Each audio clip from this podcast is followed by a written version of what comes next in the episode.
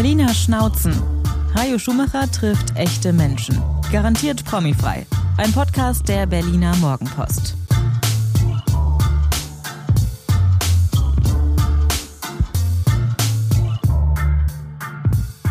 Ja, herzlich willkommen zur nächsten Folge der Berliner Schnauzen. Ich sage es jedes Mal, auch diesmal, Schnauze ist überhaupt nicht böse gemeint, sondern auf Berlinerisch heißt das so viel ehrliche Haut, sagt ein klares Wort, äh, ist auch durchaus mal zu einer Emotion in der Lage. Auch diesmal wieder natürlich garantiert promifrei, echte Menschen, eine echte Berlinerin, die ich heute im Gespräch habe und sie hat einen vielleicht nicht ganz alltäglichen Beruf. Iva, stell dich doch mal vor, bitte. Hallo, ich bin Iva Samina. Ich habe mich auf Schwangerschaft und Geburt und auf Sexualität spezialisiert. Mhm, Schwangerschaft und Geburt, ich gebe zu, ist für mich als männliches Wesen nur natürlich auch ein Thema, aber unser kleiner Sohn ist schon 14 Jahre alt und ich vermute mal, dass wir das mit dem Gebären hinter uns haben, worüber ich auch gar nicht so böse bin. Sexualität ist natürlich eines der ganz großen Themen, über die aber ganz viel hinter vorgehaltener Hand und beim Kichern so geredet wird. Warum sind wir, außer dir natürlich, aber viele Menschen so, so schamhaft im Umgang damit? Wow, das ist eine große Frage. Ähm, ich denke mal, oder ich behaupte mal, das kommt von der Erziehung her. Und ich glaube, diese Erziehung stammt vor allem ähm, von der Kirche. Die Kirche hat viele Jahrhunderte lang gute Arbeit geleistet mit ähm, das Fleisch ist sündig, Sexualität ist Sünde, Lust ist Sünde, wir müssen leiden, wir müssen ein schweres Leben haben. Mhm. Sexualität haben wir nur für die Fortpflanzung. Und viele Menschen wurden einfach viele, viele, viele Jahre lang ähm, verfolgt, gefoltert, umgebracht.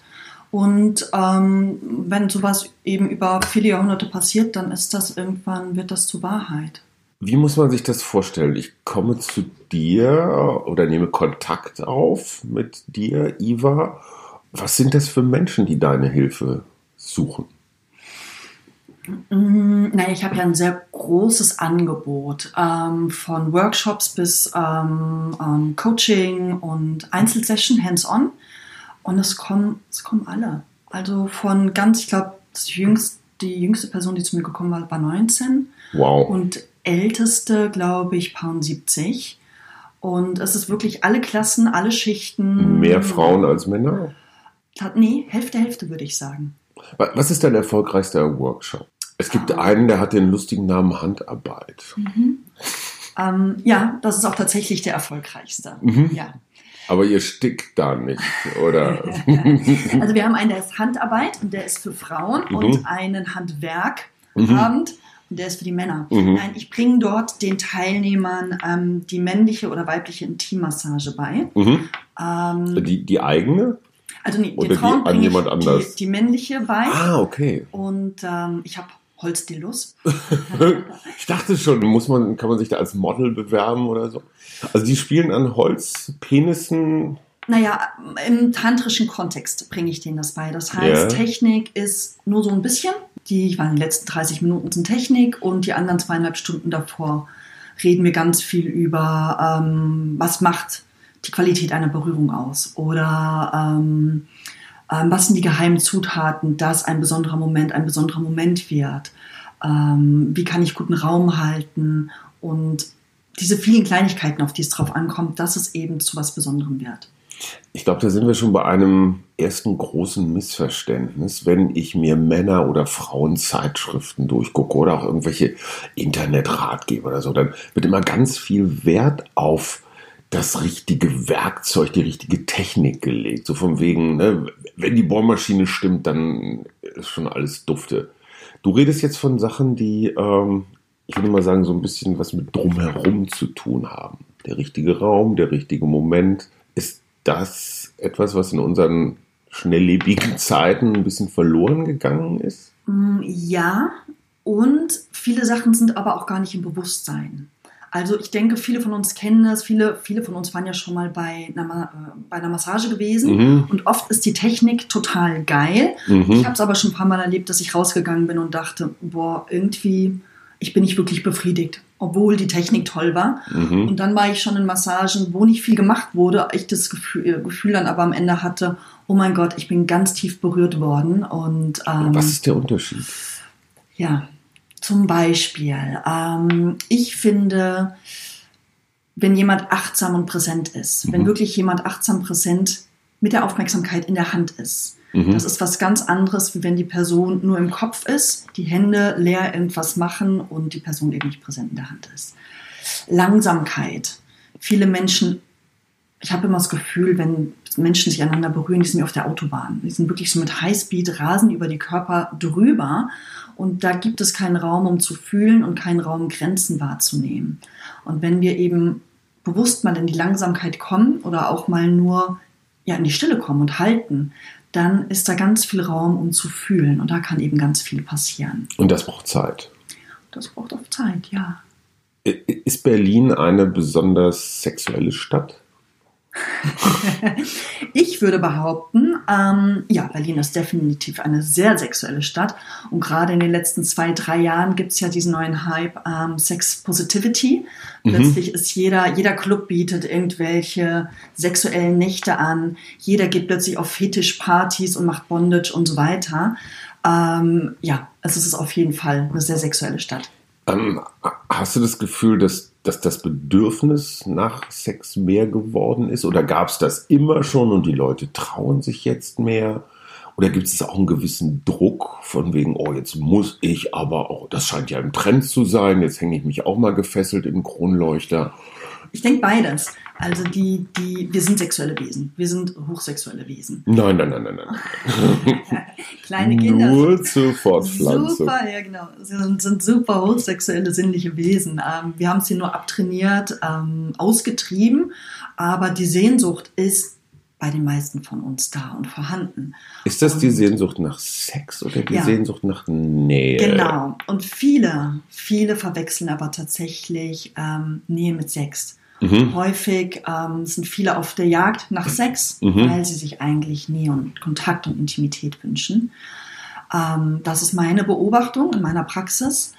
Und es ist auch schon ein Trend. Also wenn ich sehe, dass gerade die ganzen Anfang 20-Jährigen von einer Sexparty zur nächsten flitzen, zum Teil nicht mehr wissen, mit wie vielen Leuten sie gevögelt haben.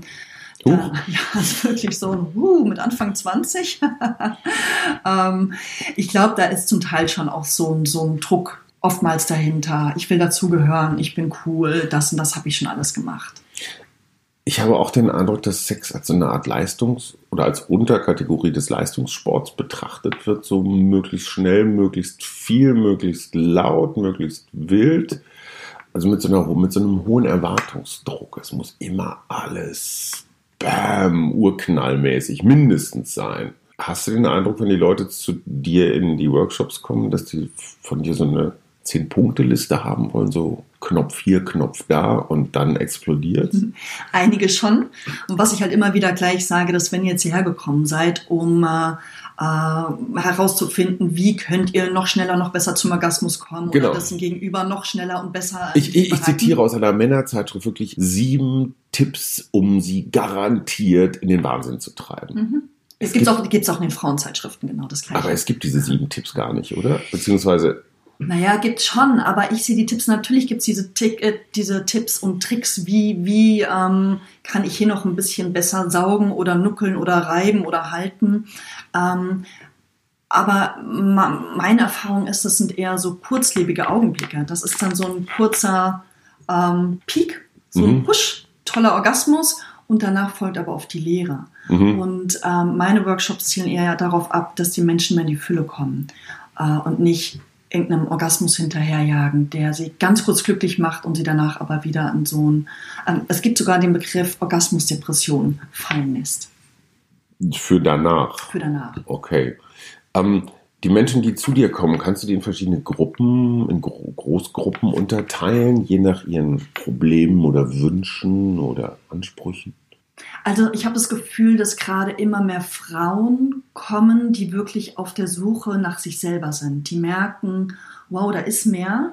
Wow, ich habe total viel gemacht, was mir ganz viele Jahre lang überhaupt nicht gut getan hat. Und ähm, da muss es noch irgendwas geben.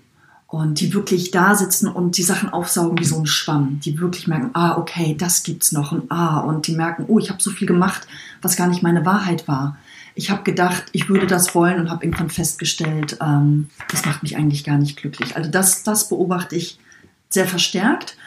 Und alles andere ist ganz oft, okay, ich habe Schmerzen hier oder ich habe Erektionsschwierigkeiten oder ich komme zu früh oder ich bekomme überhaupt gar keinen Orgasmus. Ich möchte gern ähm, lernen, noch mehr in meine Lust zu kommen oder mir erlauben, mehr in meine Freude zu kommen. Sexueller Missbrauch ist natürlich auch immer ganz viel da. Ähm, Jetzt als Vergangenheit. Als Vergangenheit, was, was natürlich immer wieder, genau, was dann hier und da immer wieder mal aufploppt. Ähm, das Thema Grenzen ist, ist, das ist ein großes Thema, auch das Thema Kommunikation. Das kann ich nur bestätigen als jemand, der in einer erzkatholischen Gegend, zwar als Protestant, aber trotzdem groß geworden ist, das Thema Charme, was ja so ziemlich das Gegenteil von guter Kommunikation ist, ist schon ganz schön präsent. Und das habe ich auch so von zu Hause mitgekriegt. Und das habe ich unter anderem auch von dir gelernt. Man muss dazu sagen, wir kennen uns schon eine ganze Weile. Dieses ganz offene und die schamlos klingt immer so ein bisschen nach Turbo versaut. Das meine ich, meine ich aber gar nicht. Ich meine jetzt einfach so ganz offen darüber reden, wonach einem ist, beziehungsweise noch einen Schritt davor, überhaupt erstmal wahrzunehmen, ja. was ist. Wenn ich mir diese milliardenschwere Pornoindustrie angucke, dann kriege ich ja insbesondere als Mann, aber natürlich als Frau auch, aber als Mann jetzt erstmal der Ich bin beigebracht, so mach ganz schnell von A nach B, so wie so ein 100-Meter-Lauf. Das ist letztendlich mein Drehbuch, was ich im Kopf habe. Allein das zu reflektieren und zu sagen, nein, wir rennen jetzt nicht von A nach B, sondern wir beschreiben vielleicht Kreise oder Wellen oder irgendwie sowas. Das ist für mich eine, eine irre Herausforderung mhm. gewesen. Wie ist das mit dir? Warst du immer schon so Hast du immer schon offen über deine Bedürfnisse und alles Sexuelle geredet? Nee, ich auch nicht. Ähm, ich bin auch mit Scham und mit Verbot und mit Angst aufgewachsen. Aber ich war schon immer ein hochsexuelles Wesen und, ähm, und ich habe seit, also seit vielen Jahren forsche ich da einfach ganz, ganz viel und mache ganz viel Fortbildung, also besuche ganz viel Fortbildung und Seminare und Ausbildung und Therapie und so weiter. Man muss und, dazu sagen, du hast drei Kinder. Ja, ich, du weißt, wovon du sprichst. und äh, und habe mir da einfach viel meine Scham angeschaut und wirklich mhm. auch habe mich da abgearbeitet oder ähm, habe sie mehr und mehr abgelegt. Und ich finde, ähm, also ich würde behaupten, ich bin weitestgehend schamfrei mhm. und ich fühle mich so viel freier, so viel freier und ich bin ein so viel glücklicherer Mensch, weil ich nicht mehr meine Macht die ganze Zeit an außen andere abgebe. Und das ist ja oft, oh Gott, was könnten die Nachbarn denken? Mhm. Was, was können dann die Freunde über mich reden? Mhm. Und ja, die, die, die Leute haben gedacht und haben über mich geredet und mhm. haben über mich abgelästert. Und das hat manchmal auch verdammt wehgetan und ja, gleichzeitig ähm, bin ich mir treu geblieben und ich sehe einfach, wie glücklich ich bin. Und wenn ich mir eben die Leute anschaue, die auch zum Teil über mich gelästert haben, wenn ich mir die jetzt anschaue, dann denke ich mir auch, wow, wärst du auch mal ein bisschen diesen Weg gegangen, das hätte dir auf jeden Fall ganz gut getan. Was sagen deine Kinder eigentlich zum Beruf ihrer Mutter? Mhm. So in der Schule. Was machen denn deine Eltern so? Ja, meine Mutter ist Sexologin. Sagt man ja auch nicht so ganz ohne weiteres. Ja, ich meine, ich bin ja auch Heilpraktikerin und Coach. Das heißt, sie können immer ganz gut auch ausweichen. ja, genau. und Geburtsvorbereiterin eben und dann, dann greifen sie darauf zurück. Ich meine, offiziell, ich mache das jetzt seit ähm, ich meine, acht Jahren, dass ich diesen Beruf mhm. habe. Meine Kinder sind jetzt erwachsen. Und ähm, als ich damit angefangen habe, waren sie gerade in der Pubertät. Das heißt, es war für mhm. die auch, ähm, also die haben daran echt zu knabbern gehabt die waren so, oh Gott, unsere Mutter ist anders. Wie peinlich. peinlich. Und die wollten davon nichts wissen mhm. und die mhm. wollen zum Teil auch immer noch nicht so viel davon wissen. Mhm. Und ähm, gleichzeitig merke ich, ähm, wie es natürlich auch ein Stück weit Türen für sie öffnet dass ähm, ich zum Beispiel in der Wohnung immer nackt durch die Gegend laufe mhm. oder beim Duschen immer die Tür im Bad offen habe mhm. und so. Ich kenne ganz viele Leute, die sagen, oh Gott, ich habe meine Eltern nie nackt gesehen. Und ich finde das super wichtig eben, ne, um Scham zum Beispiel abzulegen. Mhm. andere Menschen nackt zu sehen, gerade in der Familie. Das ist ein, ich finde das was Unnatürliches, nichts dessen man sich schämen müsste oder das, weshalb man sich verstecken müsste. Und ähm, genau mit diesen Kleinigkeiten, denke ich, habe ich denen schon viele Türen geöffnet. Und meine Hoffnung ist, dass sie vielleicht irgendwann mal in zehn Jahren oder sowas plötzlich begreifen. So, ah, genau, das hat meine Mutter oder unsere Mutter gemacht. Das äh, hat sie uns weitergegeben und vor allem aber auch, das hat sie anderen Menschen weitergegeben. Weil ich setze ja wirklich auch da an, wo viele Gynäkologen nicht mehr weiter wissen, wo mhm. Psychologen teilweise nicht mehr weiter wissen, wo die Gynäkologen und Psychologen zum Teil die Leute eben zu mir schicken, weil sie sagen, na, eben, ja, wir können dir da nicht mehr helfen. Was, was, was sind das dann für Krankheits- oder Beschwerdebilder, wo ein Gynäkologe sagt, oh, jetzt gehen Sie mal zu Iva Samina? Ähm, Schmerzen? Genau, zum Beispiel, ich hatte eine Frau, die hatte nach der Geburt immer Schmerzen in ihrem Beckenboden. Mhm. Und ähm, nach einer Behandlung waren die Schmerzen weg oder sexueller Missbrauch. He super heikles Thema. Super heikles Thema. Super tabuisiertes Thema. Und also jetzt kommt eine Frau zu dir, die als Mädchen eine Missbrauchserfahrung miss missbraucht worden ist. Mhm. Was, was machst du mit der? Du, das kann ich so nicht pauschalisieren. Ähm, ich meine, meistens haben die Menschen, die sexuellen Missbrauch erfahren haben, ähm, Schwierigkeiten, ihre eigenen Grenzen gut zu erkennen mhm. und die auch gut zu kommunizieren. Und oftmals arbeiten wir erstmal nur daran. Und, ähm, und erst, wenn klar ist, die Person kann wirklich Grenzen wahrnehmen mhm. und sie artikulieren, dann gehen wir weiter. Und dann schauen wir, das ist wirklich ganz offen, je nachdem, wo die Person mit ihren Bedürfnissen steht. Ich finde Grenzen ein extrem wichtiges Thema. Wenn ich mir, neulich las ich eine Studie, jeder 13-, 14-Jährige, egal ob junge Mädchen, hat schon mal irgendwelche pornografischen Filmchen, meistens natürlich im Internet Wie viele? 13, 14 in dem ah, Alter. Ah, wie viel Prozent hast du da äh, was gesagt? Fast alle, ich glaube so drei, drei Viertel mhm. oder sowas, haben aber ihre eigenen sexuellen Erfahrungen erst Jahre später, zwei, drei Jahre später. Das heißt aber doch, die kriegen im Kopf ein, ein Drehbuch von diesen, ich meine, hey, Pornografie ist nichts anderes als Schauspielerei. Na, natürlich, das ja. sagen ja die Pornodarsteller das auch sagen, Leute, klar. wir sind Schauspieler. Völlig klar. Trotzdem kann ich das vielleicht als pubertierender Junge nicht unbedingt voneinander trennen und habe den Eindruck, ich habe als Mann so, also abgesehen davon, dass ich natürlich unfassbar großzügig von der Natur äh, beschenkt worden bin mit einem prächtigen äh, Geschlechtsorgan, dann gucke ich so an mir runter und stelle fest, huch, ist vielleicht doch gar nicht so riesig wie in dem Film. So, und die Frauen liegen immer da und kreischen. Ja, und die Frauen, die werden ja auch immer, die kriegen den Schwanz ja überall reingesteckt und die finden es im Porno auch immer geil. Und viele Männer denken dann, so geht Sex und das finden Frauen toll. Die denken dann auch, so geht Sex und das habe ich toll zu finden. Und wenn ich das nicht toll finde, dann ist irgendwas nicht okay mit mhm. mir, weil ich nicht vor Begeisterung quieke. Mhm.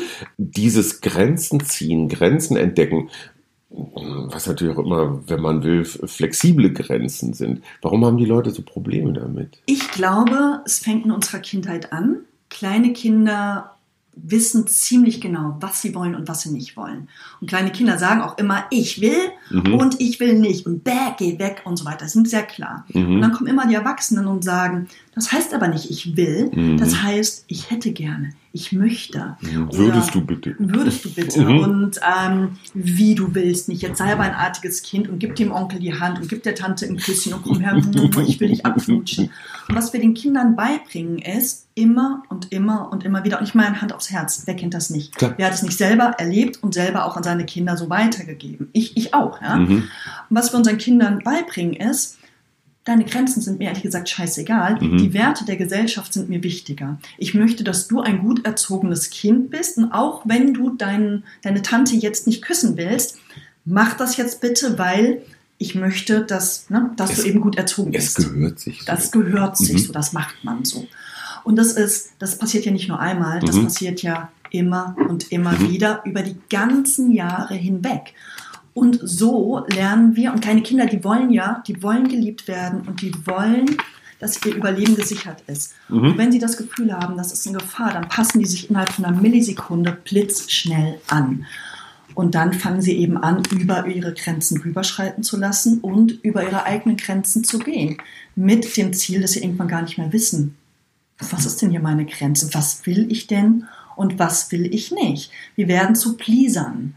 Und, ähm, das und heißt, pleasen, wenn wir das übersetzen, heißt so viel wie ich suche Anerkennung dadurch, dass ich anderen Gefallen tue. genau. Das heißt, ich gebe meine, meine, meine Subjektivität eigentlich ab und äh, definiere mein Wohlbefinden im Wesentlichen darüber, wie du mich findest. Dann erzählte mir auch hier eine, eine Podcast-Gästin zum Beispiel von so einer Art Tinder-Stress oder auch Tinder-Depression, wenn man seine gesamten, seinen gesamten Kiez einmal durchgewischt und getestet hatte, boah, hat man irgendwann auch genug? Ist das, ist Lustlosigkeit ein Problem? Ähm, also die Leute, die kommen oft mit anderen Beschwerden zu mir. Zum Beispiel, was ich immer wieder erlebe, Männer, die an Erektionsschwierigkeiten Mhm. leiden, die Mhm. zu mir kommen und ähm, wo dann aber rauskommt, die schauen wahnsinnig viel Porno. Sie Mhm. befriedigen sich regelmäßig vorm Porno. Mhm. Wenn sie Sex haben, dann ist es oft eher so ein schnelles Geficke. Und der Ja. Körper sagt dann oftmals, ich streike, ich mache Ja. nicht mehr mit. Darunter liegt aber meistens was anderes, eben was du gerade angesprochen Ja. hast, dieses, ich bin eigentlich überfordert, ich bin nicht wirklich genährt, ähm, eigentlich will ich Nähe und ähm, kompensiere das eben mit einem schnellen Geficke. Wenn man wirklich ganz an die Wurzel geht, immer wieder, was will ich, was will ich nicht und wo ist meine Grenze? Pornosucht in deinen Augen ein wachsendes Problem? Schon, schon. Ich meine, du hast es ja gerade schon angesprochen, dass ähm, ein Großteil der 13-, 14-Jährigen alle schon Pornos gesehen haben. Und, und tatsächlich, ich meine, die stehen auf dem Schulhof und wir können uns nicht vorstellen, wie viele Pornos von einem Handy zum nächsten fliegt während der Schulpause. Die sehen alle Stellungen, die kennen alle Begriffe und sind in ihrem Körper nicht zu Hause. Und, ähm, und ich kenne mittlerweile immer mehr Menschen, die pornosüchtig sind. Mhm. Und Ist aber ein Männerphänomen, oder? ich kenne auch. Frauen. Ja? Also ich, ich kann jetzt nichts, ich, ich weiß, ich höre es mehr von Männern als von Frauen. Mhm. Ich weiß jetzt nicht, wie viele Frauen Porno schauen und wie viele von denen süchtig sind. mhm. Ich würde jetzt erstmal behaupten, mehr Männer, Mhm. aber ich weiß nicht, ob es stimmt. Und ähm, naja, ich meine, das ist halt wie, wie, wie mit allen Süchten. So, wenn ich mal eine Zigarette rauche, okay, aber Mhm. wenn ich Wenn du sie Tag, brauchst. Genau, jeden Tag plötzlich meine, meine Packung Zigaretten Ja. brauche, dann habe ich ein Problem. Wenn ich ein Glas Rotwein am Abend trinke, okay. Ja. Aber wenn ich jeden Abend zwei Flaschen trinken muss Mhm. und nicht ohne kann, dann habe ich ein Problem. Und das Gleiche ist halt da auch mit der Sexualität. Das Interessante an Pornografie ist ja, dass es so eine ja, idealisierte oder, oder extreme Form ist, die mit der Realität relativ wenig zu tun hat oder nicht immer viel zu tun hat. Ähm, ist das für die Realität nicht eigentlich eine Verliererposition, dass es nie so ist wie im Porno? Naja, nie wie im Porno stimmt ja nicht ganz. Also es gibt ja schon viele Leute, die haben ja tatsächlich auch so Sex immer wie im Porno oder Ja, okay, kann ich mir. Ja, gut, okay, stellen wir uns jetzt mal vor. Gibt's schon. Ähm, aber ja, viele, viele, ich meine, das, was wir im Porno sehen, ist halt immer, es ist kurzlebig und es ist sehr ähm, zielorientiert. So, genau. Und ich, ich stelle mir das so ein bisschen vor wie so, so ein ganz tolles Dreigang-Menü sehe ich irgendwo im, in, in einer Zeitschrift und dann gucke ich mir so den, den Doseneintopf an, den ich selber auf meinem Teller habe jeden Abend und denke mir, Huch, ist ja auch ein bisschen enttäuscht. Ja, genau. Es ist halt so ein bisschen Fast Food versus, ähm, genau, Ja. Drei-Gänge-Menü irgendwie. Mhm. Ähm, was ist dein zweiterfolgreichster Workshop? Wir haben jetzt Hand, Handwerk und Handarbeit für Jungs und Mädchen. Ich habe einmal im Monat Unfolding the Wild Feminine. Das ist ein Abend nur für Frauen. Wir übersetzen entfalte das weibliche, Wilde. das wilde weibliche. Ja, genau. Entdecke die wilde Frau. So ein bisschen, genau. Und da dann euch forschen wir- alle Federn ins Haar und einen Kriegstanz und Das ist ganz unterschiedlich. Mal erforschen wir die Brüste, Mhm. weil ich in meiner Praxis immer wieder die Erfahrung mache, wenn ich einer Frau eine Tantra-Massage gebe, dass Mhm. ungefähr hm, jede vierte Frau anfängt zu weinen und wirklich immer wieder höre ich die Worte, ich wusste nicht, dass ich so berührt werden kann. Und das berührt mich jedes Mal, auch jetzt, es berührt mich Mhm. so sehr, dass ich mir dachte, das kann nicht sein, dass Frauen nicht wissen, also das, dass das immer nur so ein gieriges Genehme an den Brüsten ist. Warum Mhm. bekommen so wenig Frauen eine liebevolle, äh, er- ergebnisoffene, absichtslose Berührung? Und ähm, das machen wir dann oft im Kreise von Frauen, dass sie sich einfach mal nachnähern können, dass sie einfach dieses Gefühl haben, oh Gott, da wird nicht immer nur genommen, sondern ähm, ich bekomme auch mal ganz, ich, ganz liebevoll. Ich finde das einen ganz wunderbaren Begriff, absichtsloses Berühren. Ich gestehe, ich glaube, in der ersten Hälfte meines Lebens habe ich Frauen im Wesentlichen absichtsvoll berührt. Ich wollte immer, ja, es war letztendlich Grapschen. Mhm. Ja, weil irgendwie wollte man immer an die verbotenen Früchte oder, oder sowas. Ähm, ich finde das total faszinierend, dass du absichtsloses Berühren lehrst. Sagen wir so, eine landläufige Vorstellung von Sex ist, ich berühre dich, um dich zu erregen. Mhm. Ja, das heißt, es ist nicht absichtslos, mhm. sondern es ist absichtsvoll. Ich verfolge die Absicht, irgendwas, de, dein Feuer anzuheizen. Und das kann total schön sein, ja. wenn du meinen Konsens hast, wenn du meine Einwilligung hast. Dann kann das total schön sein. Du Jetzt sind wir wieder bei der Kommunikation. Genau bei der Kommunikation. Und du sagst, mach mich heiß. Genau, oder du sagst mir, ich habe total Bock, dich heiß zu machen. Ja, okay. Und ich sag, yo baby, go for Let's it. Go. Ja. Ähm, habe ich jetzt auch Bock drauf. Dann ist es im Consent, ich habe meine Einwilligung gegeben. Aber wenn du so tust, als würdest du jetzt meine Brüste berühren, mhm. um meine Brüste schön zu massieren und ich merke aber, eigentlich bist du nur im Nehmen und fängst an, dich mhm. selber daran aufzugeilen, mhm. dann ähm, nimmst du dir ohne mein Einverständnis. Und wenn du dann sagst, aber das ist doch für dich, dann ist das in meinem Verständnis nicht ganz ehrlich, weil ähm, das ist in der Regel nicht die Berührung, die ich gerne haben möchte. Jetzt muss ich nochmal zur Kommunikation kommen. Es gab, ich glaube, es war in, in Amerika an Universitäten so eine Regel, wenn Studenten miteinander Sex haben wollen, müssen sie vorher so eine Art Vertrag unterschreiben oder zumindest mal eben schnell mit dem Handy dokumentieren, dass sie beide einverstanden sind. Also dass keiner von beiden jetzt äh, äh stockbesoffen ist und gegen seinen Willen äh, irgendwie gebraucht wird oder sowas das, was ich von dir erfahre, ist diese Kommunikation vorher klar zu machen, was willst du, was will ich, wo sind meine Grenzen. Ich finde das so unglaublich ungewöhnlich. Neulich las ich eine Studie von 100 Paaren, nur sechs von 100 Paaren sagen sich offen, was sie mögen oder nicht. Ist das nicht traurig? Ist nee, aber stell dir vor, Menschen sind 10, 20, 30 ja. Jahre zusammen und glauben zu wissen, was der, die andere mag. Ja, und da passieren nämlich genau solche Sachen. Schatz, ich habe dir immer die obere Hälfte vom Brötchen gegeben, weil ich dachte, du magst das so gerne. Ja. Und, äh, und Schatz antwortet dann, naja, ich habe es immer entgegengenommen, weil ich dachte, du magst die untere Hälfte lieber. Das heißt, beide haben irgendwie 20 Jahre für den anderen irgendwas gemacht, was der andere gar nicht wollte. Also, und das passiert ja auch in der Sexualität immer wieder. Absolut. Und ich sage dann dazu aneinander vorbei sexen. So viele Menschen sexen aneinander vorbei und denken, na, ich mache das jetzt oder ich lasse das jetzt über mich ergehen, Hauptsache. weil der andere mhm. das mag und, und am Ende also, ich meine, oh Mann, was tut ihr euch da eigentlich an? Macht doch mal den Mund auf. Aber ich meine, hey, wir sind 40 äh, Jahre nach Oswald Kolle, Ruth Westheimer und die sexuelle Revolution war Teil der Flower Power Hippie Bewegung in den 70er Jahren. Das ist echt lange her.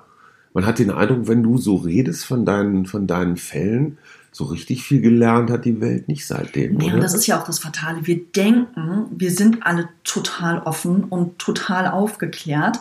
Und ich behaupte, wir sind, wir haben uns von uns selber so sehr entfernt wie noch nie davor.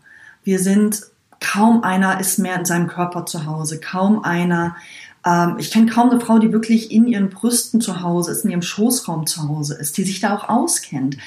Ich, ähm, ich kenne kaum einen Mann, der wirklich wirklich liebevoll mit seinem Penis ist. Das ist so viel Druck und Angst und Stress und Performance und wie, wie ein äh, Akkuschrauber, ne? Den, den oh holst du raus, muss funktionieren und dann packst du ihn wieder ein. Ja. Wie kriege ich denn ein freundschaftliches Verhältnis zu meinem Penis? Mach mal eine Schnellberatung. Du kannst ja mal zu mir in den Workshop, Schatzi. Wie ist das eigentlich? Drucksen die Jungs und Mädels in deinen Workshops, drucksen die dann erstmal rum und kichern und werden rot? Oder hast du das Gefühl, wenn du so einen Schutzraum anbietest, dann sind die alle total offen? Also ich biete schon einen sehr sicheren Schutzraum an und ich sage denen auch immer, sie dürfen mich alles fragen und ich achte auf meine Grenzen. Das heißt, mhm. sie sollen sich nicht zurückhalten mhm. und wenn irgendwas ist, wo ich merke, das ist mir jetzt echt zu viel oder hm, dann werde ich das kommunizieren und dadurch eröffne ich einfach einen ganz großen Raum. Und ähm, ganz manchmal ist am Anfang vielleicht noch so ein bisschen Hihihi im Raum. Mhm. Das geht aber meistens sehr schnell weg. Und viele sind super froh, dass sie endlich mal fragen können. Endlich mal. Endlich mal. Und wenn sie es nicht machen, dann macht es halt ein anderer in der Gruppe Klar. und dann sind sie saufroh, dass ein anderer für sie die Arbeit gemacht hat. Sag mal so ein klassisches Missverständnis, was weiß ich, Männer oder Frauen und ihr Körper oder was, was wissen die Menschen nicht, wo du dir denkst, das sollten sie wissen? Mm, naja, zum Beispiel, ich finde einfach mal ähm, den Orgasmus mhm. beim Sex rauszunehmen und ihn zu einem Orgaskan werden zu lassen. Na, da kommt diese Ergebnisoffenheit okay. rein. Das heißt, ich kann guten Sex haben ohne Orgasmus. Ja. Das, das ist, ist für Männer extrem schwer zu kapieren. Das ist auch für Frauen auch. Das ist wie so ein torloses Unentschieden, so 0-0 beim Fußball. Wir haben 90 Minuten lang geguckt, aber wofür? Klar, klar. Wir, wir, werden ja auch so groß, wir denken halt, wir haben Sex wegen dem Orgasmus. So, deshalb hat man ja. Sex. Naja, aber ist ja auch, ist ja auch schön. Ja, wenn, ja, kann schön sein. Ist aber auch schön ohne Orgasmus.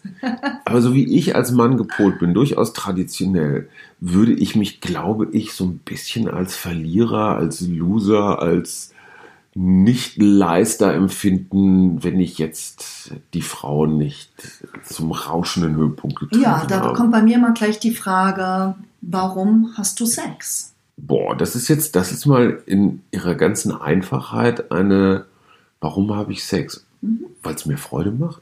Genau, weil es dir Freude macht. Bei mir kommt zum Beispiel, weil ich total Lust habe, mit jemand anderem in Verbindung zu gehen, mhm. zu fühlen, mhm. wahrzunehmen, ähm, zu sein, gemeinsam Wellen zu reiten. Mhm. So, das, das kommt bei mir. Und zu fühlen geht meistens nur, wenn wir in die Langsamkeit gehen. Wenn wir uns auch mal in die Augen schauen, wenn wir eventuell auch eben kommunizieren.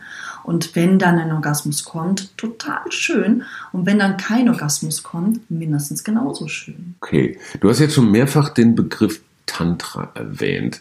Das ist ja irgendwie für viele Menschen eine geheimnisvolle Welt der abstrusen Sexstellungen. Obwohl, nee, das verwechsel ich jetzt mit Kamasutra. Kamasutra. Aber ja, was viele, ist der Tantra? Viele denken Tantra gleich Tantra-Massage. Tantra ist ja im Endeffekt, das ist eine, eine Lebensphilosophie. Ist, äh, Philosophie ist ein bisschen wie Yoga. Ja, es ist, mhm. umfasst das ganze Leben. Es hat viel mit ähm, Bewusstsein zu tun, mit Achtsamkeit, im Augenblick hier und jetzt zu sein, in die Hingabe zu gehen. Ähm, mit Verehrung, viele meditieren, es gibt ganz, ganz viele Meditationen und Rituale und so weiter. Dann die Sexualität ist wirklich nur so ein mini, mini, mini, mini kleiner Aspekt ähm, im Tantra oder die Tantra-Massage ist nur so ein kleiner Mini-Aspekt. Und jetzt hier aber im Westen, im Neo-Tantra, ähm, verwechseln das eben alle mit Tantra gleich, es muss sexuell sein, ähm, man muss eine Tantra-Massage bekommen und so weiter. Mm, mir hat mal jemand Tantra erklärt als damals, vor ungefähr 14 Milliarden Jahren, als es den Urknall gab, flog das Universum auseinander. Und jetzt, 14 Milliarden Jahre später, hat, weil es gab ja keine andere Materie, immer noch jeder von uns ein, ein mini bisschen von dieser Urknallmaterie in sich. Ja, weil das flog damals alles so auseinander und das waren die Bausteine unseres Lebens. Und deswegen sind wir alle ähm, letztendlich mit dieser Urquelle von damals verbunden. Wir haben immer noch diesen göttlichen energetischen Funken, jeder in uns, aber auch jeder Stein, jede Pflanze, jedes Tier, jedes alles. Und dieses, dieses Gewebe von, von Energien, ist so die tantrische Weltsicht. Kann sie damit was anfangen? Ja, auf jeden Fall. Das ist ja ganz viel Weben, Vernetzen und so weiter. Und im Endeffekt jede, jedes Naturvolk hat ja auch so eine Idee von alles ist miteinander verbunden, alles ist miteinander verwoben. Das heißt, das, das, heißt, der Stein, der, der, da draußen liegt, der hat was mit mir zu tun, weil wir sind alle Teil dieses, äh, dieses großen Gewebes. Was, was eine interessante Vorstellung ist, weil wir haben ja mal irgendwann gelernt, der Mensch ist die Krone der Schöpfung ja, und soll so sich die Arroganz. Welt. Es ist, ist, eine, ist eine unfassbare Arroganz. Ja, ist es. Das heißt, Tantra ist auch so ein bisschen erden und sich als Mensch, ich sag mal, einordnen? Einordnen und auch Mitgefühl den Nächsten gegenüber, den anderen Wesen, den anderen Lebewesen und so weiter und so fort. Ja, Demut. Ich bin neugierig, ich will noch mal über dein Geschäft reden. Ähm, gibt es auch so hoffnungslose Fälle, wo du dir denkst, boah, da sind jetzt Hopfen und Malz verloren? Ja. Kommen so Menschen zu dir, die du dann auch wieder wegschickst und sagst, ich kann nichts für dich tun? Meistens sortiere ich solche Menschen schon vorher am Telefon oder per E-Mail aus. Also ich sag mal so im, im ersten, im Erstkontakt. Im Erstkontakt. Das spürst du schon. Ja, meistens ziemlich gut. Und es passiert ganz, ganz selten, dass jemand kommt. Ähm, also zum Beispiel so ein Klassiker ist, jemand kommt zu einer Tantra-Massage und wenn ich dann sage, na, Tantra, bla bla bla, Mhm. und es geht nicht um den Orgasmus, sondern um das Hier und Jetzt, um das Fühlen und so weiter, dann kann ich manchmal sehen, wie das Gesicht so ein bisschen so die Mundwinkel nach unten Oh. fallen, so, oh, ich bin jetzt gekommen wegen einem geilen Orgasmus. Ja. Und wenn sich dann eben jemand beschwert und ich dann sage, naja, du hör mal, ähm, dann geh doch vielleicht in ein Erotikstudio oder vielleicht zu einer Prostituierten oder so, dann Mhm. kriegst du, denke ich, eher das, was du willst und brauchst. Und ganz oft kriege ich dann, oder habe ich damals zumindest in diesen Fällen die Antwort bekommen, nee, so jemand bin ich aber nicht. Mhm. Oder ich traue mir nicht, es zuzugeben. ja, genau. Ich Ja. bin eigentlich ehrlich mit mir selber. Und ähm, genau, und da gab es schon ein paar Fälle, wo klar war, bitte, also du bist bei mir nicht richtig, komm bitte nicht wieder. Für mein besseres Verständnis, was ist der Unterschied zwischen Prostitution und einer Tantra-Massage? Ich komme zu jemandem hin, bezahle dafür, dass der mich durchaus auch erotisch anfasst. Ja, Ist also nach dem neuen Prostitu- Prostitutionsschutzgesetz sind alle Menschen, die Genitalien für Geld berühren, ausgenommen sind Gynäkologen und Mhm. Hebammen, sind automatisch Prostituierte. Ach komm, Also, das ist die Definition. mh, ja, so, so wie ich es mitbekommen habe. Wenn Ja, also ich, also ich Genitalien für Geld berühre. also wenn ich, ja, Ja. wenn ich, Ja, also ja. nach diesem neuen Gesetz wäre ich eigentlich Prostituierte. Ich finde es ein bisschen absurd, weil ich mir denke, welcher Gynäkologe schickt denn Ja, ähm, Patienten, Menschen zur, zur Prostituierten. Aber ja, so ist es tatsächlich. du würdest dich selbst als Ja, boah, du, das ist eine gute Frage. Ich bin Sex Educator, Sex Coach, Sex Worker. Heilerin, also du löst Probleme. Ja, auch mit dem Wort Heilerin habe ich auch immer so Ja, ein das bisschen klingt so ein bisschen Probleme. hexisch. Es, ich habe so das Gefühl, es gibt noch nicht das Wort. Manchmal sage ich Sexologin. Mhm. Ähm, ja, sowas bin ich. Naja, es ist ja schon, es ist ja schon bemerkenswert. Ich verfolge das ja jetzt schon eine ganze Weile. Du bist echt erfolgreich. Also du bist als, äh, ich sag mal, nach deiner, nach deiner harten Mutterschaftsphase hast du dich praktisch nochmal neu erfunden, bist nochmal so einen ganz eigenen Weg gegangen und so die ersten Schritte waren noch so ein bisschen klein und vorsichtig und inzwischen bist du echt eine anerkannte Größe in der Berliner Sexologenszene, wenn ich das mal so sagen darf. Das heißt, es muss ja einen riesen Bedarf geben. Ah, gibt's, gibt's. Und, und das ist, das ist für mich das Interessante. Äh, Wenn ich da einen Bedarf habe, mit wem rede ich eigentlich? Ich kann zu meinem Urologen gehen, der verschreibt mir dann, keine Ahnung, Viagra oder sowas. Ähm, ich kann mit Freunden, mit den allerwenigsten über sowas reden. Ähm, also das ist ein ganz großes Vakuum in Ist es. Wirklichkeit. Ist es auch. Ähm, klar, mit Frauen genauso. Zum, zur Gynäkologin, da wird dann eben Die stellt äh, irgendein, genau, wird irgendwas irgendwas verschrieben Genau. oder es wird irgendwas rausgeschnippelt oder so. Und ganz viele, also sobald es dann heißt, ja, aber können Sie nicht mal, dann heißt es ja, da kann ich Ihnen auch nicht helfen. Dann gehen sie auch zum Psychologen. Meine alte Mitbewohnerin hat Psychologie studiert. Ich weiß nicht, wie viele Jahre die studiert hat. Und die Mhm. hatte in diesen ganzen Jahren nur zwei Themen, zwei Tage das Thema Sexualität. Wo ich mir dachte, wie kann das denn sein? Mhm. Das ist doch eins der Hauptthemen. Es nimmt mehr Platz ein. Wie, wie, ja, wie In kann man in diesen ganzen Gedanken Jahren nur zwei Tagen irgendwie das, Ja. äh, das dem Thema irgendwie widmen? Ähm, also da gibt es ganz, ganz viel Bedarf. Und es gibt eben, wie du sagst, ein großes Vakuum. Vor allem auch Psychologen dürfen ja auch nicht berühren. Ja? Das dürfen dann wieder nur die Heilpraktiker. So. Ähm, oder jetzt eben wir Sexarbeiter, aber wir Sexarbeiter sind jetzt wieder Prostituierte. Also es ist, es ist total absurd, was da gerade passiert, weil das Bedürfnis ist wirklich, wirklich groß. Und ähm, die Nachfrage steigt und steigt und steigt. Und die Politiker schauen weg. die schauen weg und das Die hätten es vielleicht mal nötig. nicht. Ja, ja. Aber überleg dir bitte, du kannst als Politiker Milliarden im märkischen Sand versenken und es Flughafen nennen, kräht kein Hahn danach. Du hast irgendeine Affäre, völlig legal, halt nur eine Affäre und musst zurücktreten. Also Sex ist auch in unserer gesellschaftlichen Wahrnehmung Ist immer noch- ist was irgendwas Verbotenes, Schmutziges nicht okay ist. Ja, und jetzt stell dir mal vor, wir würden alle unsere Scham und Angst weitestgehend ablegen. Wir würden andere keine Macht mehr über uns geben. Wir Mhm. wären frei. Okay, das, das nehmen wir uns fürs, fürs übernächste Jahr. Jahr vor. Ähm, was mich noch interessiert, auch gerade als Vater von, von zwei Söhnen, ich gestehe, ich bin ein lausiger Aufklärer gewesen. Ich habe immer mal wieder so, ja, wie soll ich das sagen, so vielleicht so kumpelhafte Versuche. Na, mein Sohn, wollen wir mal über Mädchen reden? Also ich, ich, ich war, glaube ich, echt ungeschickt. Vielleicht wollte ich aber auch gar nicht. Was ich festgestellt habe in Schulbüchern, ähm, aber auch so in Filmen, äh, alles, was mit Aufklärung zu tun hat. Also wie bringe ich Kindern einen, ich sag mal, gesunden, erfüllten Umgang mit Sexualität bei? Das ist noch genauso wie vor 50 Jahren. Extrem das- verdruckst. Du hast so komische Querschnitte, dann wird der Penis in die Scheide eingeführt. Und das sind die Fortpflanzungsorgane. die Fortpflanzungsorgane. So. Ne, Und man denkt sich, was zum Teufel soll daran Du, Spaß es machen ist, ich als junger habe Mensch? hab eben auch wegen, wegen meinen Kindern war ich immer wieder in der Schule meiner Kinder und habe dann wirklich, ich wollte wissen, wie werden die Kinder in der Schule aufgeklärt.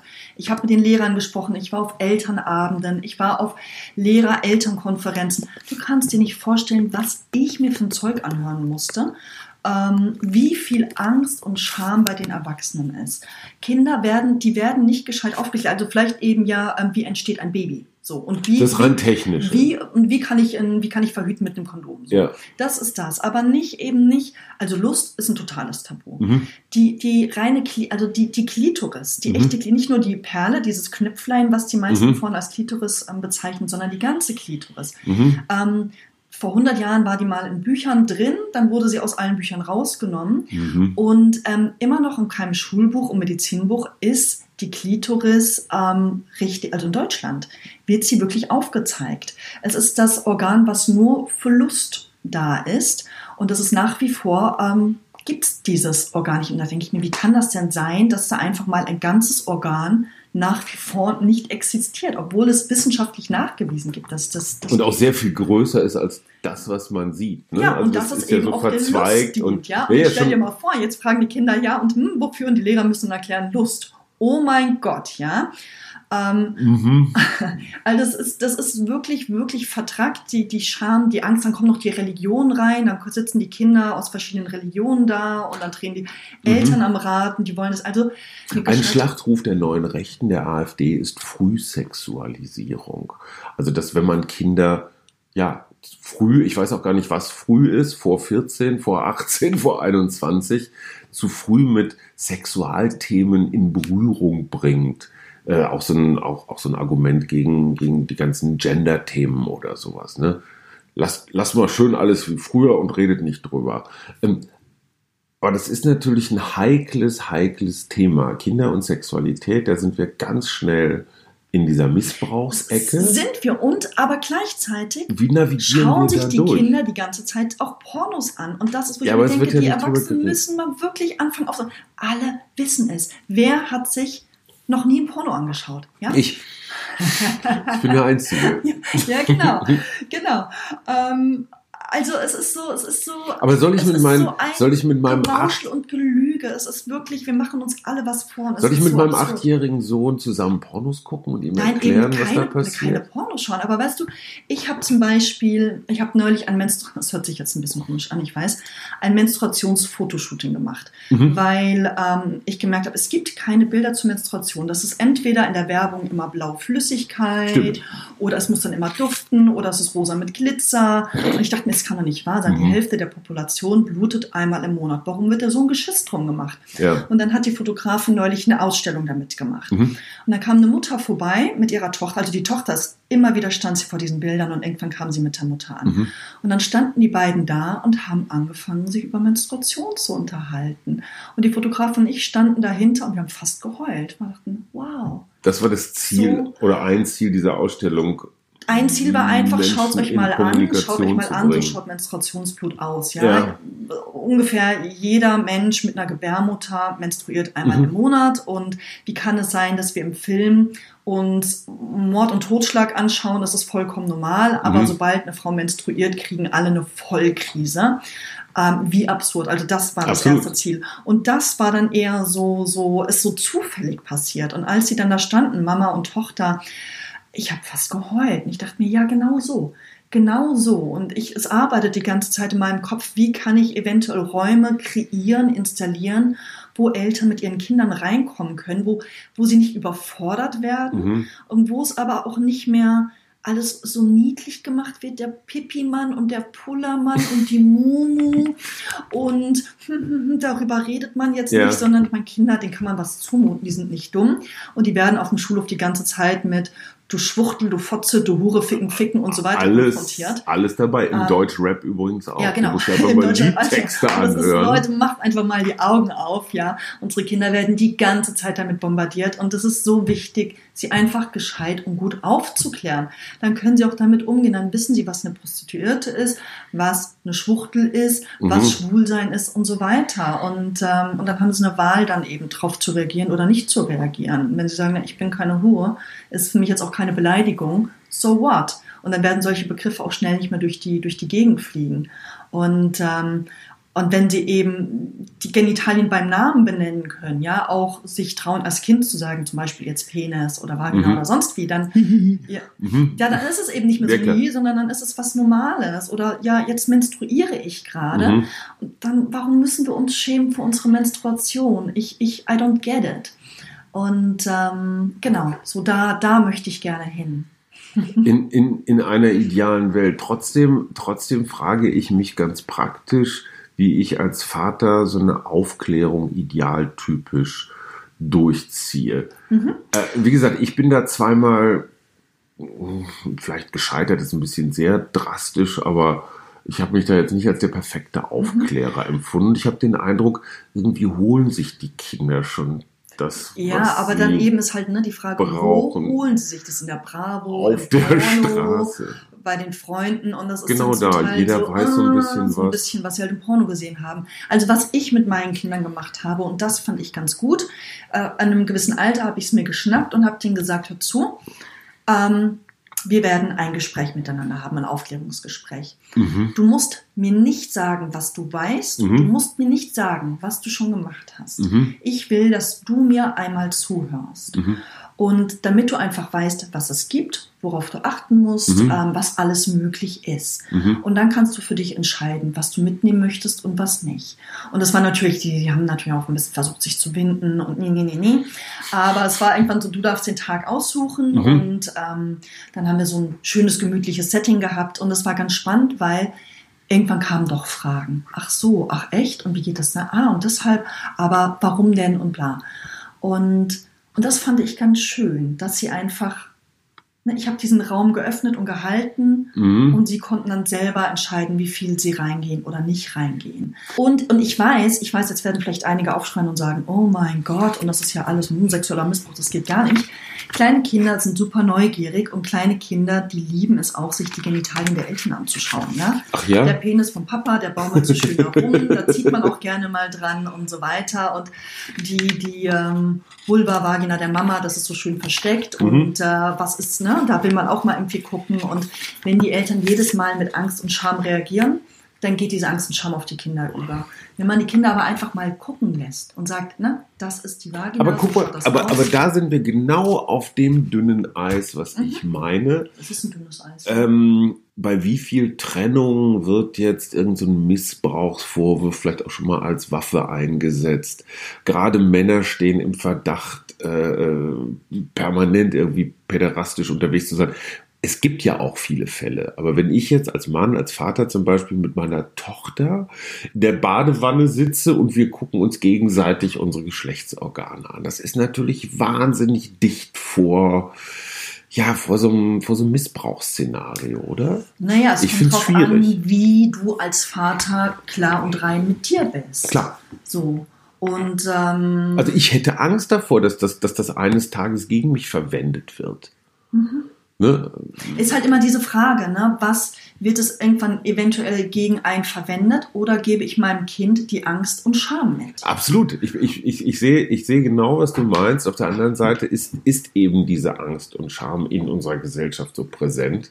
Und wenn ich mich dann so verhalte, wie ich es durchaus nachvollziehen kann, wie du das, wie du das empfiehlst, ähm, schwer einen Raum und ein Setting zu finden, wo dieses nagende, schlechte Gewissen nicht da ist. Ja, also ich hätte dieses Ja. schlechte Gewissen zum Beispiel nicht. Ich bin einfach total klar und rein mit mir. Ich, okay, ich bin auch eine Frau. Hm? Macht es einfacher. Ähm, äh, und Kinder, ich meine, die kommen ja, die, die wollen, die wollen einmal es erforschen und dann ist in der Regel gut. Dann sind Ja, sie ja. gesättigt und dann Verstehe. interessiert die das ja in der Dann Regel auch gar nicht mehr. Ne? erledigt, ja. Das ist erledigt. Bam. Und ich habe, also ich habe das auch immer wieder früher, als meine Kinder klein waren, vor 20 Jahren, sind die Kinder hier in Berlin alle nackt auf dem Spielplatz rumgeflitzt. Die waren alle nackt. An der Wasserplansche und so weiter. Ja. Heute, es gibt keine nackten Kinder mehr. Und ich denke jedes Mal, wo sind denn die nackten Kinder hin? Was ist denn hier los? Wie erklärst du dir das? Ähm, ich höre immer wieder, oh, die Perversen. Dann denke ich, ja, aber wo sind sie Mhm. denn, die Perversen?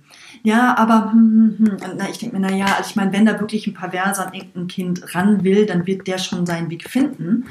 Ähm, müssen wir das halt alle unsere Kinder die ganze Zeit dieses, in diesem panischen, oh Gott, du musst deine Genitalien verstecken und sei bloß nicht nackt und oh Gott, oh Gott, wenn dich jemand sehen könnte. Also ich meine, das geben wir denen ja mit. Aber das ist in den letzten zehn Jahren wieder schlimmer geworden, oder? Dieses, diese Schamgeschichten, Ja, total. Kinder nicht nackt. Ich habe neulich einen. Artikel gelesen, oh, ich habe geduscht, dann kam plötzlich mein Kind ins Badezimmer reingerannt. Vor Schreck habe ich mir schnell das Handtuch vorgehalten. Ist das okay, wenn mein Kind mich nackt sieht?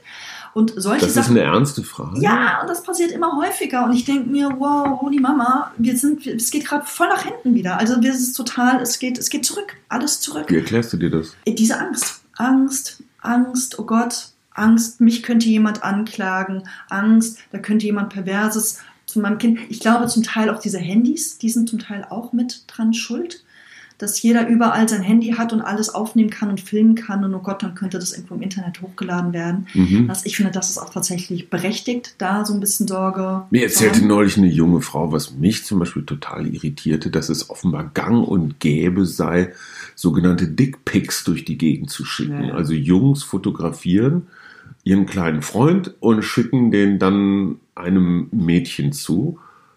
Wobei viele Mädchen, sagte diese junge Frau, sich darüber eher amüsieren. Also es ist nicht so, dass sie jetzt schwer erotisiert werden von diesen Bildern.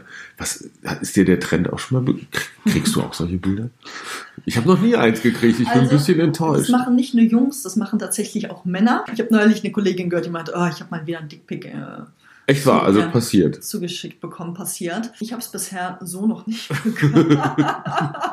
Wir müssen an uns arbeiten. ja, ich, ich, weiß, ich, ich weiß nicht, was das soll. Ähm, es gibt einen Teil in mir, der ist belustigt, ein anderer Teil, der denkt sich, ähm, was, warum haben die das? Ne? Was soll das? So. Das ist ein Selfie. Was soll das? Und bei mir kommt natürlich auch gleich die Frage hoch, was wäre, wenn Menschen mit Vulva anfangen würden, Pussybilder durch die Gegend zu schicken? Was, was wäre dann? Was, stimmt, was wäre dann? Dann wäre Geschlechtergerechtigkeit. Das vielleicht zum Schluss ist ein Thema, was ich sehr spannend finde und gerade auch bei jungen Menschen entdecke.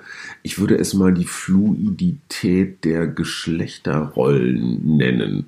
Also so diese klare Zuschreibung, was ist weiblich, was ist männlich, löst sich zumindest mal in der jüngeren Generation so ein bisschen auf. Bei Facebook hast du 60 verschiedene Möglichkeiten, dein Geschlecht zu definieren. Sehr komplex zum Teil. Ähm, Das Bundesverfassungsgericht hat das dritte Geschlecht zugelassen als, ja, als, als offiziellen Zustand. Merkst du, dass das, dass das ein Trend ist, so die, die eigenen, das eigene Geschlecht verlassen zu wollen, was anderes ausprobieren zu wollen? Boah, du, das ist ein großes Feld. Es ist in meinen Augen auch ein bisschen ein Tretminenfeld.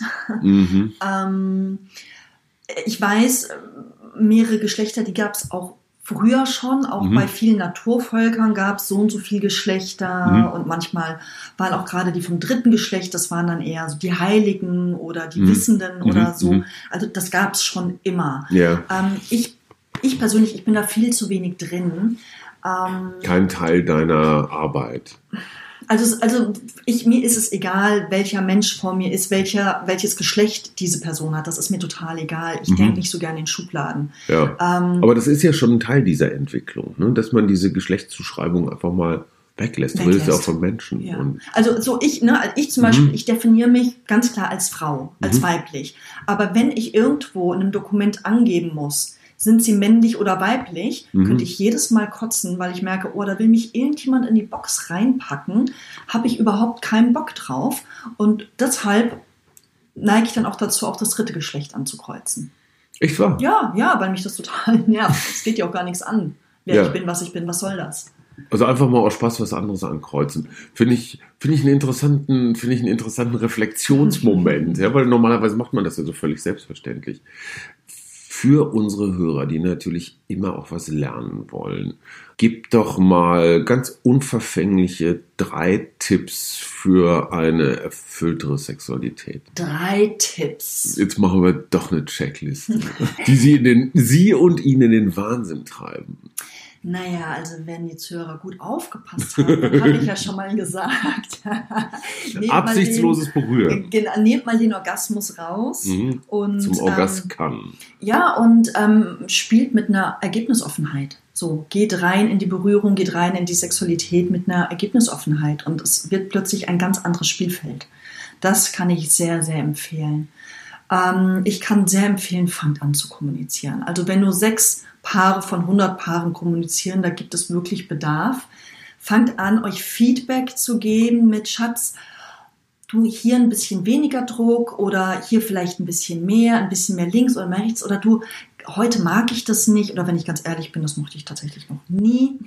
Sag du mir doch mal, was 20 Ehejahre zum Teufel. was wünschst du dir denn? Ich Ja. bin da so ein bisschen unsicher und so weiter. Und da kann man ja wirklich, da kann man, ähm, da kann man wirklich ganz verspielt und, und ähm, neugierig reingehen, mit so einem Forschergeist äh, und nicht dieses, oh Gott, jetzt müssen wir kommunizieren. Ich traue mich Ich nicht. traue mich nicht, sondern da wirklich dieses, ich, immer wie ich sage immer so, versetzt euch in kleine neugierige Kinder, die stehen da und sagen so, "Ah, und warum? Und jetzt? Und damit, mit dieser Neugierde reingehen und so dem Partner zu begegnen. Ähm, in dieser Ergebnisoffenheit. Und das Letzte ist, ähm, tatsächlich versucht mal ähm, Langsamkeit aus. Probiert aus, wie es ist, wenn ihr langsam werdet. Schaut, was fangt ihr an dann zu fühlen? Welche Gefühle, Emotionen kommen hoch? Ohne sie gleich wieder wegzudrücken. Und könnt ihr eventuell Grenzen besser wahrnehmen und erkennen. Weil wenn man so schnell ist, Mhm. kriegt man das meistens nicht mit. Und wenn es langsamer ist, merkt man oft, oh, gerade merke ich, das mag ich gar nicht so gern oder ich hätte es gerne anders. Ich habe ja noch eine ganz praktische Frage zum Mhm. Schluss. Im Alltag der Deutschen, wahrscheinlich der Weltbevölkerung, ist es ja so geregelt, dass man morgens aufsteht, zur Arbeit geht, nach Hause kommt, einkauft, Kram macht, dann vielleicht noch ein bisschen Fernsehen guckt und dann ist es 22 Uhr und dann ist Zeit für Sex. Ich bin dann meistens eher müde, weil der Tag war lang. Sollte man sich nicht auf andere Zeitpunkte einigen? Mhm. Das sage ich auch ganz oft, weil das, ne, ich kenne das tatsächlich auch aus früheren Partnerschaften, dieses morgens ist der eine zu müde oder ist er ein Morgenmuffel, abends ist der andere zu müde. Und Wie schrecklich, schlafen. oder? Ähm, und das, was ich ganz oft sage, macht, macht vereinbarte Termine zum Liebe machen. Echt wahr? Jeden Donnerstagmorgen, jeden Mittwochmittag oder so.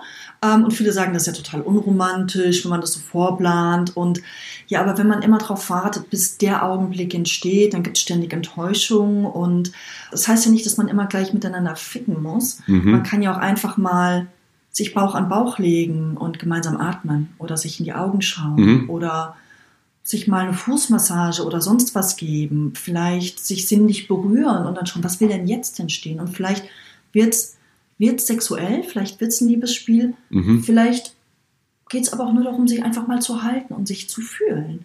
Und dann sagen viele Leute, ja, aber ich habe gar nicht die Zeit und so weiter. Und mein Gegenargument ist dann in der Regel, wie viel Zeit verbringst du am Tag bei Instagram, WhatsApp, Facebook und so weiter und Klar. so fort. Gott, was hätten wir viel Zeit für Sex, wenn wir das alles Ja, nutzen ja, ja, würden. genau. Und da dann wirklich zu schauen, wie ehrlich sind wir eigentlich mit Mhm. uns selber Mhm. und mit unserem Partner Mhm. und warum ist es mir nicht wichtig genug, so einen Termin zu meiner Priorität zu machen? Warum habe ich so viele andere Sachen, die so viel wichtiger sind, als zu sagen, dann und dann treffe ich mich regelmäßig mit meiner, meinem Liebsten zum Liebemachen? Also hiermit der amtliche Tipp für ein erfülltes Leben. All die Zeit, die wir jeden Tag mit Social Media, Internet und so weiter vertrödeln, nehmen wir ab sofort für erotische, absichtslose Erkundungsspielchen und die Zeit, die wir bislang jeden Tag für Sex verwendet haben, die nehmen wir in Zukunft für Social Media. Dann wird Facebook aber Augen machen. Dann würden die Nutzer, die Nutzer, die Nutzungsdauer aber dramatisch in den Keller gehen. Ganz zum Schluss kriegt jeder Gast noch so ein paar Hammerfragen, äh, die natürlich was mit dieser Stadt zu tun haben. Was ich total toll finde an Berlin ist, Es gibt einfach so wahnsinnig viele offene, kunterbunte Angebote. Also ich kann hier meine Sexarbeit, meine Aufklärungsarbeit verrichten, ohne dass ich Angst habe, sofort bestraft zu werden, gekopft zu werden. Und ich weiß einfach, es gibt so viele Angebote hier äh, und nicht nur meine zwei Läden, wo ich hingehen kann. Ja. Das ist sehr abwechslungsreich und offen. Das, das schätze ich sehr an Berlin. was ich überhaupt nicht leiden kann an Berlin. Ich finde manch, ich finde tatsächlich manchmal den ganzen Müll und Dreck auf der Straße echt ein bisschen anstrengend. Ich finde es gerade. Bedeutet das, dass wir alt und spießig werden? Eigentlich nicht, oder? Ich weiß es nicht, Müll aber ich denke mir immer so, hey Leute, Ja. fahrt doch einfach mal zum Sperrmüll, anstatt Ja. jetzt die ganze Straße mit euren ollen Matratzen und Kühlschränken vorzustellen. Irgendwie finde ich es ein bisschen doof. Es ist irre, wie viele Matratzen in dieser Stadt rumliegen. Das ist, als wäre so ein Ikea explodiert. Ja. Wenn ich einen Tag lang Königin von Berlin wäre, du dürftest alles entscheiden. Oh, ich hätte einen Vorschlag für dich. Sag ich dir aber erst hinterher. Okay. Jetzt bin ich gespannt. Ähm, wenn ich einen Tag, okay, einen Moment, dann würde ich, dass sich einen Tag lang alle mit Kommunikation und Grenzen und Wünschen und Lust und Bedürfnissen und so weiter auseinandersetzen. Okay, ich hätte, ich hätte für dich als Vorschlag gehabt, einen Tag lang müssen alle Menschen in Berlin nackt rumrennen. Um ihre, um ihre Scham zu verlieren. Vom regierenden Bürgermeister bis hin Oh zu Hertha. Ich, ich tausche ihn um meinen nicht Oder? Das wäre doch eine irre Vorstellung. gut. Ja, das wäre richtig geil. Also ich habe auch vor, vor drei Tagen wieder mit einer Frau gesprochen, die meinte, hey, sie liebt es so sehr, so, so sehr, oder ein Mensch äh, in einem weiblichen Körper, Ja, oben ohne rumzulaufen. Und wie sie einfach echt genervt ist, dass Männer das ständig machen können, Menschen mit weiblichen Körpern, dass das einfach verboten ist oder tabuisiert ist. Und äh, ja, und das wäre das wär, das ist eine geile Idee. halt. schon, oder? Nacktpflicht. Ein, oder wir machen da so einen, einen Feiertag draus. Dann hätten wir auch gar nicht mehr so Angst mit den ganzen Perversen, die einen nackt sehen könnten. Ganz genau, dann hätten die auch ihren, ihren Spaß und gut wird. Mein Lieblingsladen, Lieblingskneipe, Lieblingsrestaurant, Lieblingsclub, Lieblings, keine Ahnung, Biergarten in Berlin. Nicht, glaube ich. Hast du nicht? Also ich hänge ich fäng, ich häng viel am Holzmarkt rum. Mhm. Das mache ich viel, weil ich da einfach viele Freunde habe. Und früher gab es die Schwelle, Schwelle 7. Da war ich ganz gerne Ja. und, und viel. Das war ein Sex-Experimentierfeld, kann man das so sagen? Ja, ja. Wurden Workshops angeboten. Zum Körperlichkeit, Ja. Stimme, Atem, Sexualität, da konnte alles erforscht und erkundet werden, da wurde gespielt und so weiter. Warum gibt's den nicht mehr? Ähm, der Mietvertrag wurde gekündigt. Ach Quatsch. Ja. Aber Bedarf ist doch, ist doch da. Könntest du dir vorstellen, sowas zu eröffnen? Nee, das ist Sexuellen. Erkundungsraum? Geht. Aber ich, ich kann mir andere Leute vorstellen, die das ganz gut machen können. Jetzt gibt es immer wieder hier und da was und das ist aber oft, da geht es dann oft mehr ums Ficken. Ja. Und da merke ich da, dass das ist, da geht also das finde ich eher langweilig. Ich Mhm. eher, ich finde dieses Forschen und Spielen, das finde ich ganz spannend. Wenn Leute auch mal in andere Rollen reinschlüpfen und zu schauen, okay, das ist jetzt ein Mensch, den würde ich auf der Straße nicht unbedingt ansprechen, wenn ich ihn hier sehe. Ähm, was können wir miteinander, also was für ein Spiel können wir kreieren? Und äh, ja, so, so 250 Jahre nach Alexander von Humboldt haben wir hier und heute eine Frau erlebt, die als Forscherin, als Erkunderin, als Expeditionsleiterin auf dem weiten Feld der Sexualität unterwegs ist. Alexandra von Humboldt heißt sie nicht, sondern Iva Samina. Ganz herzlichen Dank für deinen Besuch. Hab wieder viel gelernt. Berliner Schnauzen. Hajo Schumacher trifft echte Menschen. Garantiert promifrei. Ein Podcast der Berliner Morgenpost.